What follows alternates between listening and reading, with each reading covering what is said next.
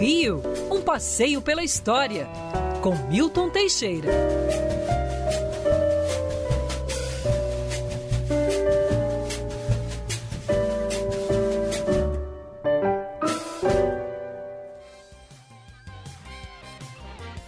Parabéns pra você, data querida. Muitas felicidades, muitos anos de vida. Parabéns, Aê! professor Milton Teixeira. Opa! Obrigado, Rodolfo. Obrigado, família Band. É, mais um aninho. Ses- 40 anos, hein? 40, Que quem beleza. dera, hein?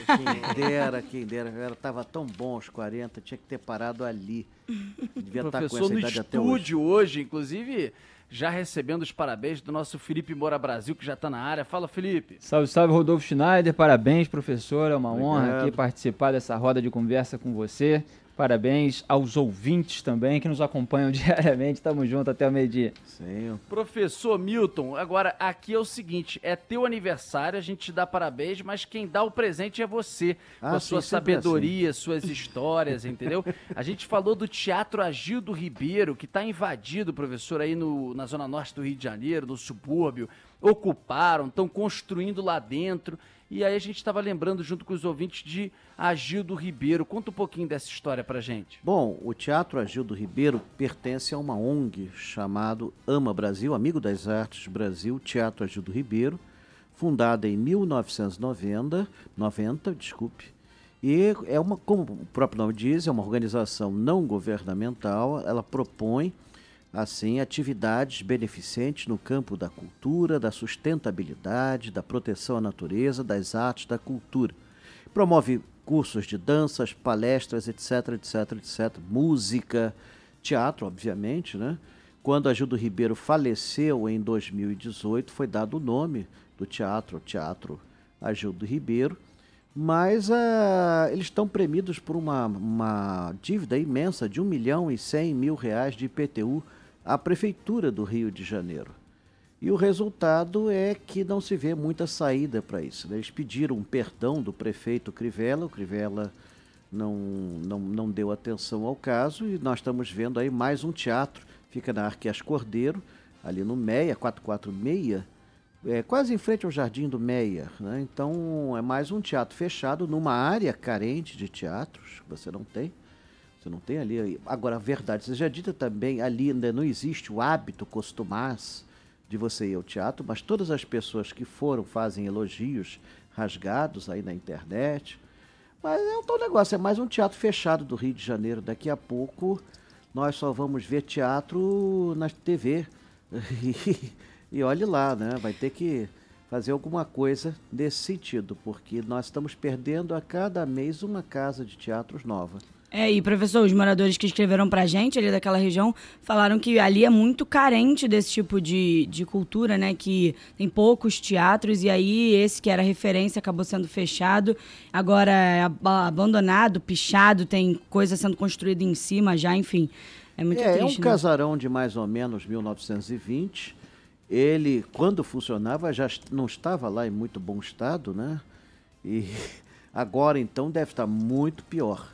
Eu não vejo ali muita muita saída. O ideal seria, ele não tem valor artístico assim na- no prédio. É, num país sério, sei lá, a prefeitura assumiria aquilo, botaria abaixo, fazia um prédio moderno de teatro. Né? Um teatro moderno com todos os recursos. Eu prefiro porque o casarão não tem valor artístico ou histórico. E o local também, do lado, você tem uma ruína. Então, é, tudo convida ao abandono. É triste isso, é triste, muito triste. Professor, triste também é a data de hoje, 10 anos do acidente eh, com o bondinho de Santa Teresa. A gente trouxe Sim, agora há sim. pouco a reportagem com Carlos Briggs, mas a gente queria que você falasse um pouquinho da história do bondinho, professor. Certo, certo. Só lembrando que a Gildo Ribeiro foi um cômico da minha infância, né? Passei a minha infância ouvindo a Gildo Ribeiro.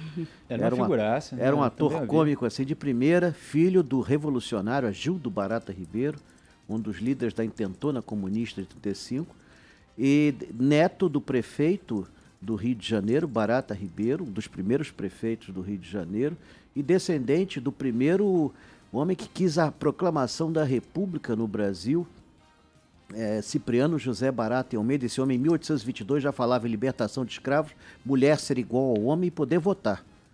Olha bem, hein? Claro que passou a vida preso. Bom, Mas...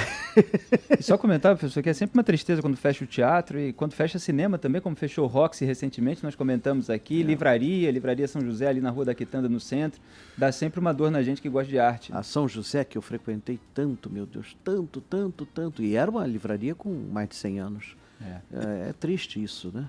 A tradição do Rio, toda se perdendo, você tá, vai passear pelo centro, só tem ruínas. Mas voltando aqui, falando em ruínas, o bondinho de Santa Teresa que quase acabou, né? Foi a última linha de bondes que sobreviveu. Na verdade, tudo começou em 1877 com os bondes da Companhia Ferrocarril Carioca. Foi a quinta companhia de bondes fundada no Rio de Janeiro. Ela custou a dar certo, porque Santa Teresa é cheia de ladeiras e os burros que puxavam os bondes não aguentavam. Eram quatro burros para puxar um bonde pequenininho. Eles subiam até o Silvestre, lá em cima soltavam os burros e o bonde descia por gravidade. depois acidente isso aí. É, pois é, depois de noite ia um cara lá em cima apanhar os burros, senão ia ficar uma burrada lá em cima tremenda. Mas os burros permitiram o, a, o povoamento de Santa Teresa, que até então estava estagnado. Você subia por um elevador a vapor da rua de Mata Cavalos, que hoje é Riachuelo, até até pela ladeira do Castro até o Largo do Guimarães, e dali você pegava o bonde. Em 1896, a linha foi eletrificada quando pertenceu ao ministro da Fazenda, Joaquim Murtim. Ele era farmacêutico e engenheiro e foi ministro da Fazenda do Brasil, um polêmico ministro da Fazenda. Ele, ele, ele era solteirão e dava cheio de mulher. Ele mandou fazer as notas do Brasil com os rostos das amantes que ele tinha. Essas notas hoje valem fortuna para os colecionadores. Então, inclusive, uma delas era a sobrinha dele. que fanfarrão, hein? Pois é. Então, mas seja como foi, ele eletrificou a linha primeiro, e foi inaugurada 1 de setembro, com sete bondes e um bonde é, com, com banda e tudo mais. É, teve uma ventania, arrancou o chapéu de todo mundo, mas foi um sucesso a linha e por conta disso Santa Teresa se tornou um bairro efetivo. Agora, sofreu muito o bondinho, né? Em 1960, o Lacerda desenvolveu uma campanha contra os bondes, no final só restaram duas linhas, a do Alto da Boa Vista e Santa Teresa. Em 67, depois de uma chuvarada, só ficou a de Santa Teresa. Vários acidentes ocorreram nesse entremeio, né? um nos anos 80, que também foi, tentaram, fizeram uma campanha para acabar com os bondes, e o de 2011, que era uma tragédia anunciada, porque você olhava para os bondes, você via, faltavam os parafusos, muita gambiarra, arame prendendo peças, era uma coisa mais ou menos previsível. Tentaram culpar o motorneiro, sempre que procura se culpar quem morreu, né? mas na verdade foi o descaso que levou a isso. Hoje o bonde continua a circular, porém é limitado e o preço não é mais o preço antigo. Hoje é praticamente um bonde turístico. A população de Santa Teresa usa em grande parte ônibus e vans. Né? Micro-ônibus e vans, na verdade. O bonde hoje é um... Agora, o bonde é que dá identidade ao bairro Santa Teresa o único é. bairro do Rio de Janeiro com bonde. Ele é diferente de tudo que tem por aqui. É um lugar muito interessante. Adoro a fábrica de doces portugueses. Eu fazia o passeio a pé pela fábrica de doces portugueses, levava 400 pessoas. Tudo bem, 300 morriam na subida da escadaria Celarão de cansaço. Mas quando chegava na fábrica de doces, a gente se empanturrava de doces portugueses. Ai, Jesus, era tão bom. Isto vai voltar. Isto vai voltar. Vai voltar, eu prometo. Não sou político, mas eu cumpro. Então, professor, a propósito da sua coluna, Dona Mercedes, mãe do nosso saudoso Boechat, está aqui nos acompanhando, está nos ouvindo agora. A propósito do Agido Ribeiro, ela mandou um áudio aqui, deixa eu ver se eu vou conseguir colocar aqui para a gente ouvir. Minha filha amava. Minha filha amava. O programa do Agildo Ribeiro, Ribeiro com o Topo Gijo. Não sei se você chegou a ver. Cheguei! Agildo, Agildinho! Me dá um beijinho de boa noite. Excelente programa para crianças. Ela finalizou Sim. enquanto o professor falava por cima aí. Grande Dona Mercedes. Dona Mercedes. Um beijo. Topodídio. O Agildo, Agildo era um cômico muito inteligente. Ele era, pessoalmente, muito inteligente. Ele era um improvisador, assim, tanto. E era um homem engraçado mesmo. Era um homem engraçado e de um passado assim de uma família de tradições ligadas ao Rio de Janeiro e às liberdades individuais. Na época da ditadura militar, eu me lembro que ele fazia o papel de um ditador louco assim. Acabamos com a epidemia no nosso país. Mas como? Como assim? Ah, mandei fuzilar todos os doentes. Então era, era um troço assim. Para ironizar com, com o sistema na época. Aí vinham os empresários, cada um dava não sei quantos milhões para ele, e no final ele dava chaveirinhos assim de presente. É, é, era uma gozação assim com, com o Maravilhosa, regime né, militar. Ele era muito, muito engraçado, muito polêmico e realmente viveu bastante. Foi, trabalhou, trabalhou em mais de 30 filmes, viu? 30 filmes, desde Beleza. filmes mais sérios até comédias mesmo, bem escrachadas. Fez um filme com Hugo Carvana que você se esculacha de rir. E faleceu aos 86 anos em 2018. Teve uma vida boa, uma vida longa e é uma pena que o teatro dele esteja fechado. Com certeza ele está triste lá em cima nesse momento.